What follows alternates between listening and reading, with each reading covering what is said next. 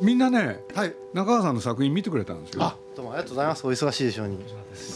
でみんなね気に入ったっていうから気に入ったってちょっと失礼だったか ありらがとうございます好きになったんでだったら一緒にねそうですね。ありがとうございます。本当に。いやこの「私の光を握っているが」えー、と公開が11月15日になります。でちょうどね多分この放送がその2日後だっけそうです。そうだよね、ありがとうござたいます。ほんの少しですけれど応援をさせていただこうかなと思っいてや、夢夢のようです。本当に。いやいや目の前に来来られるなんて。とんでもないです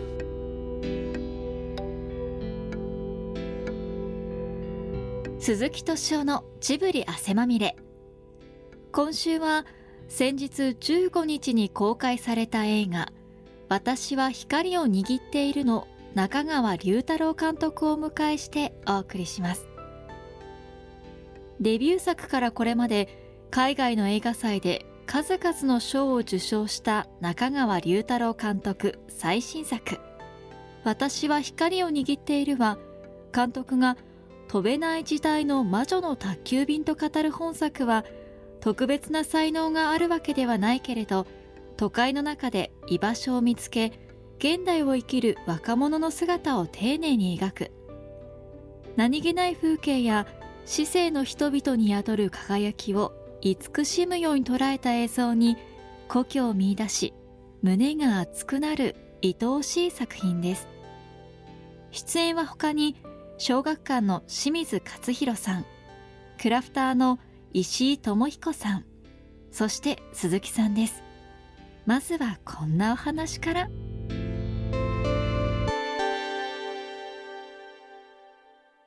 お風呂屋さん好きなんですか小倉さん大好きです。はい。いつも行ってらっしゃるんですかそうですね。もう本当自分散歩が大好きで、うん本当にほもう3時間とか4時間とか毎日のように散歩しちゃうんですけど、その仕事があい空いてる時は。いいな 本当そうです。暇だからできるんですけどね。ああ暇なのいやまあでもそんな売れてる監督ではないから多分そのそんなにでも34時間ぐらいは時間ありますねで散歩してで、まあ、夏とかだと汗かくし、まあ、冬でも汗かくじゃないですかそれだけ歩いてると、そうすると近くの銭湯その町の銭湯に入るっていうのはすごい好きであそれはわかりますねねその町の僕中のも出版社時代はね、はいカバンの中にねお風呂セット入れてたえー、 そうなんですかそれでもうとにかくね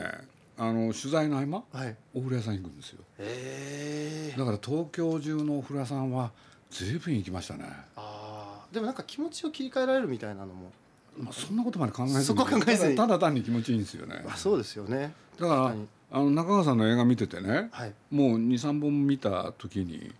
ねえ、うんなんかお風呂屋さんを期待するようになっま毎回風呂屋ばっかり出てきますもんね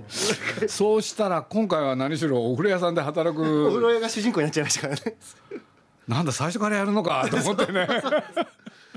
やでもなんかこう街の中で裸になるって結構あんまないじゃないですか自分の家と内と外はあるけど、その中間の場所だなと思ってて銭湯って なるほどなそこでやっぱり裸になることでなんかこう、決まったお風呂屋さんには行かないんですかまあ、自分のじなんか地元の銭湯とか行くんですけど、でも地元は川崎でしたっけ川崎の上り戸なんですけどもう今取り壊してほとんどなくなっねちゃ書っいててあったんですよねはい、で結構祖師ヶ谷大蔵の銭湯とか行ってたりいろんなとこ行ってるんですけどでもねどんどんなくなっちゃって好きなところが あそうなんだこの映画の銭湯もこの時は生きてたんまだあのあったんですけどえ先月なくなったんですかそう先月あの廃業になってしまわれてあれお風呂屋さん二つ出てきますよねあそうですそうですまさにその、ねえまあ片方はもうえっとあそこで僕迷ったんですよ見ててあすごいよくえおいやどうしてかっていうとあれここってあそこのお風呂屋さんなのえ新しいお風呂屋さんなのとでかそれって冒頭の長野の銭湯とってことですかそうじゃなくてあ劇中の中で違そいうあすごいですねえなんでえあれじ実際1個の銭湯って設定なんですけど、うん2個に分けてるんですよねあそういうことじゃないかなあそうなんだそう居住スペースは実際に住まれてるので居住スペースは別の潰れちゃった銭湯を貸していただいてなるほど本編のところは本編でということなのかそのラストで出てくる銭湯だから一緒にに見たら僕人にね、はいあれこれさっきのお風呂屋さんと同じだっけって聞いたよねラストシーンねですか、ラストシーンあそれは別ですねすいまえせあんあれれは別なんだあれ別ですあーそっかそっかはね鹿島湯っていうなんかねあのクレジット見るとちゃんとそうやって書いてあるからそうなんです後で一生懸命見直したりしてそこだけ激ありがとうございますでも本当素晴らしい映画でした。いやーそんな それ多いですけどというのがすごい美しいねいやー日本映画でそういうのってなかなかないからありがとうございます、でも本当になんかもう好きな虫がどんどんなくなってっちゃうから恵比寿もそうですよねさっき通っててもなんかそこのおおでん屋でしたっけなんかよく行ってたとこあるんですけどなくなっちゃったりしててそうなんだそういうのがあるからいいもうこの話出てる舞台も結構半分ぐらいもう取り壊しとかになっちゃってこの1年なのにまあね日本はスクラップビルドの国だから、そうですねうん、でもなんかやっぱり昔からね長く続いていくことで今やっぱり人間のじ寿命よりも場所の寿命の方が明らかに短くなってるような気がするっていうかそうするとこうその前の世代や先の世代との連続性の中で自分というものをあんまりイメージしづらくなっちゃうっていう場所が続くことは東京だからあそれもあるんですかねやっぱりいや僕はもうむちゃくちゃ面白くて先に最新作を拝見する前にその初期の作品から「4月の長い夢」と私「あの走れ絶望に追いつかれない速さで」を拝見してたんですよ。それが嬉しいですよね。あ でりがとうございます。どれもねそのいわゆる分かり合えずに別れちゃった人とうんどう向き合うかっていうのがテーマじゃないですか。はいだからこれ毎回同じテーマをずっと描いてるしかもこんな若いんだしかもむちゃくちゃ面白いっていうのが本当に驚きだったんだね。年齢関係ないよ、うん、そうですよね。才能はやっぱり年取ったらダメになるかそうそうですね。確かに確かに伸びしろもうないかもしれないですもんね全然。今回はね鈴木さんにね LINE を送るまで気づかなかったんだけどあの僕「千と千尋」だと思ったんですよ ああなるほどお風呂だし女の子が親元離れてお風呂場に行って、確かにで宮崎さんがやりかけたけどすぐに辞めちゃったはいちゃんと働いて人生を学ぶってなるいほどうとなこるろほどなるをほすごく丹念にやられどて石井さんらしい ね宮崎駿のそばにずっといたからあそうですよねだからなんか宮崎さんがやったかもしれない「千と千尋」の湯屋に行ってからのその丹念なところなのでやるわけないじゃん途中で飽きちゃいました気が ね短いんだよ最初やるつもり最初はだからまさに私は光に似てみたいなことやるって始めたじゃないですか宮崎さんは。ちょっと話横道それるけどね、いやぜひぜひまあ、僕いろいろ見てて、あ見ててってあの宮崎駿の方ね、はいはい一番感心したうちの一つがね、はいキキのあ、まあ、魔女のはい冒頭ですよ、おおはいはいはだってね寝転がっててラジオ聞いてて い今日行くですもん今日行くでしょそれでその町へ行かなきゃいけない、んあれ普通の人作ったらどのぐらい秒数かかりますああでもやっぱ結構かかりそうですよねなそう何シークてかワンシークエンスツーシークエンスぐらいやれちゃいそうだな凡庸な人だと20分ぐらいやってますよねそうですよねあれ何分か知ってます旅立つま三で三分 とかですかまあ一応5分なんですけどああなるほどあでもすごい早いんだもん早い早い早い僕の大丈夫でした冒頭何分でしたっけいやいやいやいやかかってたやっぱり10分ぐらいは当自分ですいよやいや早ければいいってもんじゃないからいやでもやっぱあれすごいですよねあれはね出し入れの鮮やかさなるほど僕は感心しましたよなるほどこの人すごいなと思って本当風吹いただけですもんねラジオ聞こえてきて風吹いて私行くですもんねそなんかこう現代版「千と千尋」を見た気がしましたって LINE をしたらあーパウレットに書いてありますけどね魔女の焚き火なんだって返事が来てすいませんずうずうしくそう許可も取らずになるほどねと思ったんですよね。だからこれまでやってきたなんかこういなくなっちゃった友達だったり恋人だったりと向き合うっていう話から はいまたこうあ新しいテーマに踏み込んだなと思って見始めたらありがとうござ最い後ますなんか街がやっぱりいなくなっちゃう話だからやそうですねっぱりなんかいなくなっちゃうものとうんどう向き合うっていう意味ではテーマがすごい一貫してるなと思って。自分は実際大学時代に一番親しかった親友がその自殺という形で亡くなってそうその経験をもとにこう愛の小さな歴史走れ絶望に追いつかれない4月の長い夢と作ってきたんですよねでもなんかちょっとそのどこまでも行ってもやっぱり友人の死っていうのは自分語りにしかなりえなくてそれはもう20代で終わらせてやっぱりもう一個社会外側に目を向けたものを作る必要があるんではないかっていうのは非常に自分の中であったもんですからその時に一番自分がこう体の感覚としてすごくなくなって傷つくと思うのはこの銭湯だったりなるほそどのね近くのお豆腐さん屋さんだったりなんか日本の伝統とか文化ってすごい高級な形だよね歌舞伎とかそれこそ能とかで残ってるけど本当に一般の庶民の人が自分が日本人なんだっていうふうにあんまり肩肘張らずに考えられる場所って実はそういう古くからある建物のような気がしていてそういうものがなくなると余計自分がこの場所に住んでるって根拠がみんなから失われてってしまうなっていうそれはもう僕の時代はもう90年前なんでそもそもそういうものがなくなっていく時代しか見てないですけど少しでもやっぱり一矢報いなくてはならないって いう峠さですけど、まあ、取ることしかできないんですけど、なんかまさにその時にでもその関谷田の本とかもあのタイミング多分同じぐらいですね去年の10月に自分はこれ取ったんですけど、やっぱり結構書かれてることで僕はネパールとか旅するのは結構好きで行ってたんですけど、やっぱりそのネパールはまだ多分ね鈴木さんがそのお子供だった頃の日本とすごい似てると思うんですけどタイはその僕は行ったことないですけどその首都はねやっぱりバンコクはもうだいぶ東京に近づいてきてるってことはあの本の中でも書かれていてそれは非常に僕の中で危機感があって日本がそうなった道をねこれから東南アジアとか、まあ、まず韓国がなっていくかもしれないしそういうのはあんまりいい成長の仕方じゃないような気もあんまり偉そうなこと言えないですけどちょっと思ったりしてだからなるべくこのテーマっていうのは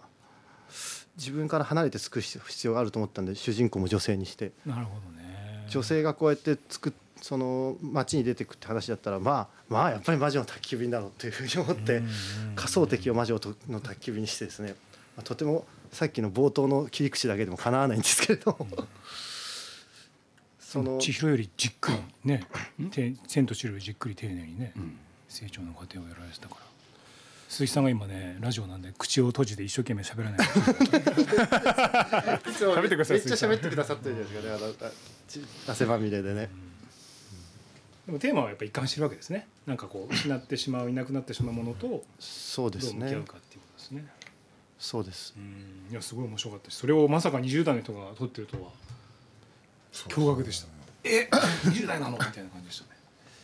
なんか僕はすごい、まあ、映画を素人なんで主人公全然喋んないなと思って 本当そうですよね。多分楽だっ最た初と思う。のそれで驚いて確かにそうですね そうでしたねこんな喋んないのと思ってでもなんかすごく居心地がいいいい映画というか全然押し付けがましくなかったんですよねそれがすごありくいがとうございますなんか見た後心地よくてでなんかこう銭湯がまあなくなっちゃいますけど銭湯守ろうぜみたいなそんななんか押し付けもそんななかったしいやでもその清水さんおっしゃってくださってることすごい僕は悩んでいて、僕は最初男性にしたかったんですよ話は。で男性でやる場合はなんかそれこそ 鈴木さんの世代じゃないですけどた銭湯を城に立てこもるみたいな話をねその昔「反乱のボヤージュ」っていう小説があったんですけどあれの戦闘バージョンみたいなものを作りたいなと思って「反乱のボヤージュ」は東大の寮を取り壊す時にそこに立てこもった学生の話なんですけどそれを銭湯っていう舞台でこれ初めて話すんですけど作りたいと思ったんですよね。それ僕の性格で銭湯に僕が住んでたらそれはあり得る未来だなと思ったんですけどでもそうするとやっぱり多くの人って日本人そのどんな辛いことがあっても基本的には戦うんじゃなくて受け入れてってるし、結局すなんかそういう人のか実感とすごい乖離した独りよがりなものになってしまうような気もしてだから、まあ、これ男を主人公にするとそれこそどうしてもやっぱり自己投影しちゃうっていうね、宮崎監督もなんかでおっしゃってたような気がするけどどうしても話が暗くなるような気がして、だからこそうなんですよねうやっぱありますよねだから宮崎駿はね男を主人公にしないんですよ分かっちゃうでしょ物置姫と風立ちぬって似てますもんねちょっとそういう意味ではある種のこうペシミスティックな世界観の中でどう誠実に生きるかみたいなだから女の子を主人公にして一緒こ楽なんですようそういう ねえ、うんこんなことばらしちゃうとまずいかな いやでも僕みたいな、ね、全然しキャリアのない感とか言うのも失礼ですけどやっぱり楽は楽ですよね異性を主人公にあのした方が特に日本映画は成瀬幹雄とかちゃんとこう女性映画の豊かな系譜があるからその文脈に乗っていればあのそんなにおかしいものにはならないんじゃないかっていう。でもなんか作ってこうやって取材でいろいろ話してるうちにだんだんやっぱり頭にきて やっぱりなんて言うんだろう次は戦う話を作んなきゃなとかもちょっと思ってきちゃってるんですけどなんか受け入れる誇張さみたいなのもあってその4月の長い目もあのまあ恋人が亡くなったことに対してそんなになんで亡くなったかそんなに言及しないじゃないですか、はい映画の中で。で、まあ、3年間3年前から亡くなって引きずってはいますけど、まあ、その死を受け入れてるというかはいそういう感じもしてで今回の映画も、まあ、戦闘なくなるけど、まあ、戦う、まあ、しょうがないよねっていうような、受け入れてじゃあどうするのっていう。うん現状を肯定するというかしょうがない精神というかまあそれがよくしょうがないって言うんですけどそうですねなんか そそれとなんか相通じるものがあるなっていうのは僕思いましたこれではちょっとその人生の大先輩のね鈴木さんに聞いてみたいですけどその僕らね若い人間がそのしょうがないと思うことっていうのはこれいいことなんですかそれともそれ自体がしょうがないことだからどうしようもないことなんですかねたとはいえもうちょっと戦った方がいいだろうって僕は思うことあるんですけどこれを一般論で喋るって難しいよねことと次第によるし まあまあそうですよね確かに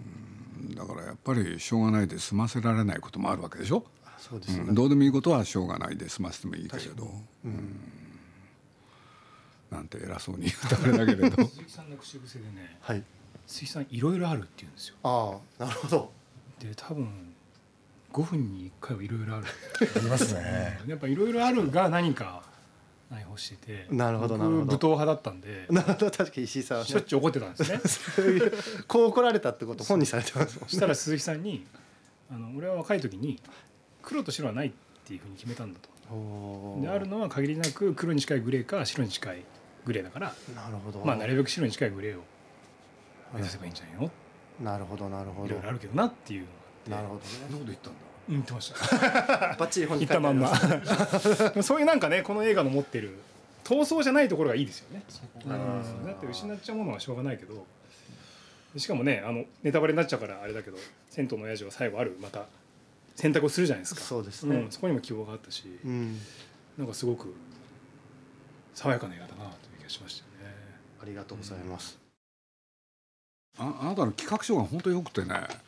余計なこと一切書いてないもんね雑ダメなんですあよれ気持ちよかったですよもう海原さんひ汚い字でね 汚いですね汚いですよねすいません昔からいやすいませんあのでね遠慮したくないのよあれよよかったよねいやズバッと失僕礼すだっごいたかな好と感思って持ったんですいよや本当ですか本当に、うん、いやでもこれだけ年が離れてるから恥はかき捨てかなと思ってえな何の企画書なんですか海原神谷のの南の国の海原の映画化をどうやってやったら可能かっていうことをあらららららら書いへてほんでね余計なとこ全部取っ払ってねこれとこれだけでやりたいとかねもうそれがね気持ちがいいぐらいねそれも汚い字であれがねめっちゃ綺麗に書いたあれなんですよえ嘘でしすょごい頑張って書いたんですあ れでああなた学校出てんですか鈴木さんの後輩ですよ 学部も一緒ですよ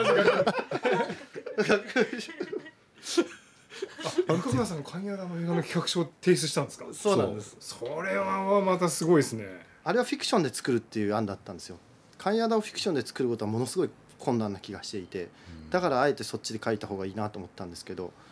まず一個の考え方としてただカンヤダさんから学ぶっていうことが一つ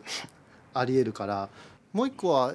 ドキュメンタリーで撮るっていうのも一つあるんだろうなと思っていてシーンよねそうですあ多分一番あいいじじっくりやるんであればドキュメンタリーでまず撮ってそうすると神谷田さんじゃなくて神谷田さんの周りにある環境っていうのを撮ることになると思うんですよね。神谷田さんご自身だけを描くよりも神谷田さんのふるさとだったり取り巻く方々なんかそれをドキュメンタリーで撮った上でフィクションにこう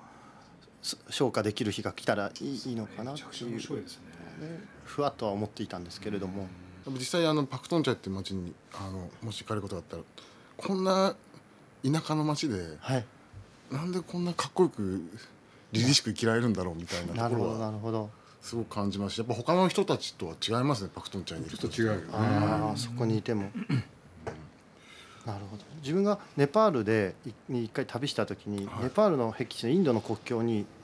人身売買でこうネパールのその農村の女の子を連れてって20歳ぐらいまで、まあ、その性的なサービスをインドでやって、はいで、まあ、20過ぎたら戻ってくるっていうそういうことが行われていた、まあ、村があってですねそこに一回取材に行ったことがある取材っていうかまあ旅で行ったことがあるんですけど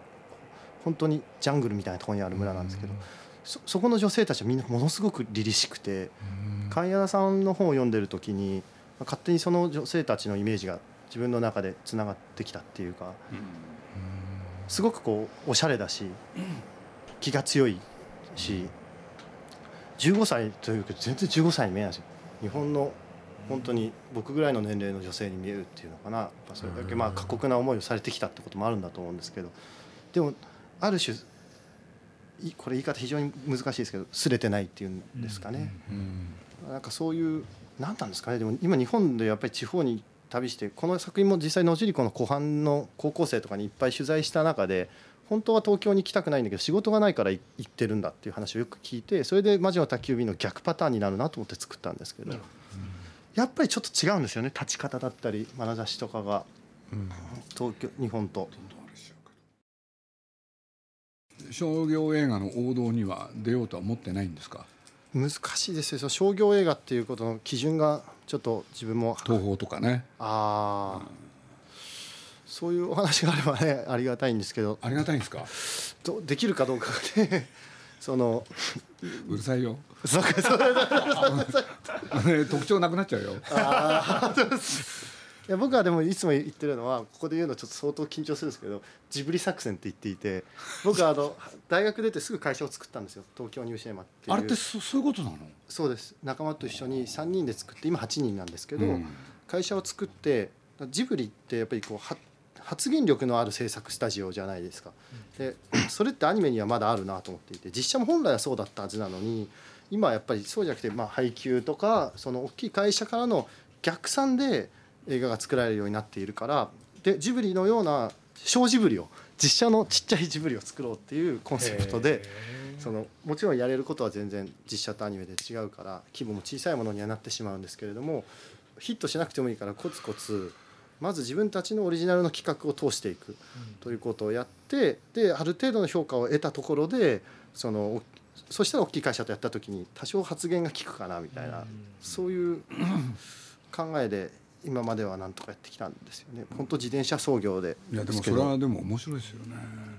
だけど今の時代だからってこともありますよねああそうですねで僕らの時代じゃ考えられないもんお金がかかりますもんね。そうですそれから商業映画でなきゃねどこにもかけてくれないいや本当そうですよ、それはだからありがたい時代の時代のおかげもありますねそうですよねそれでちょっとでも考えたのはアニメの会社から出資をもらって作ろうって決めていいて決めたことがあって、ビットスタジオっていうそれこそ IG ポートのそうそうあの「進撃の巨 ICG の人」ねと子かの会社なんですよ。で、あの本和当田に君が、んそうそうそう和田君がプロデューサーなんですよね。そうです和田さんがんで鈴木さんと会うの怖えなってさっき LINE 来ましたけどあのその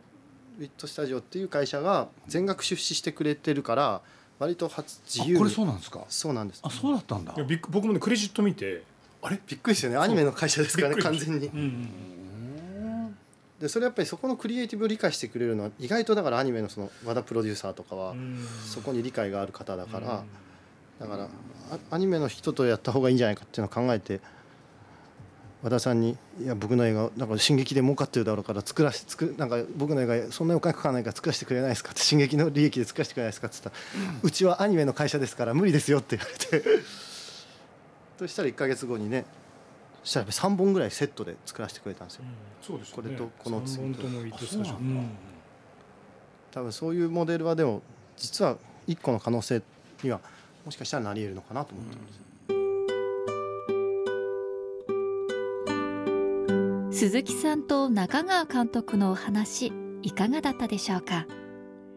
現在全国ロードショー中映画「私は光を握っているは」主演に今若手で最も勢いのある松本穂香さんそして渡辺大地さん徳永恵里さん押成修吾さんら若手実力派と三石健さん樫山文江さんといった日本映画のオーソリティたちが出演していますぜひ劇場でご覧ください来週もこの続きをお楽しみに鈴木敏夫のジブリ汗まみれこの番組はウォールト・ディズニー・ジャパンローソン日清製粉グループ au ブルボンの提供でお送りしました。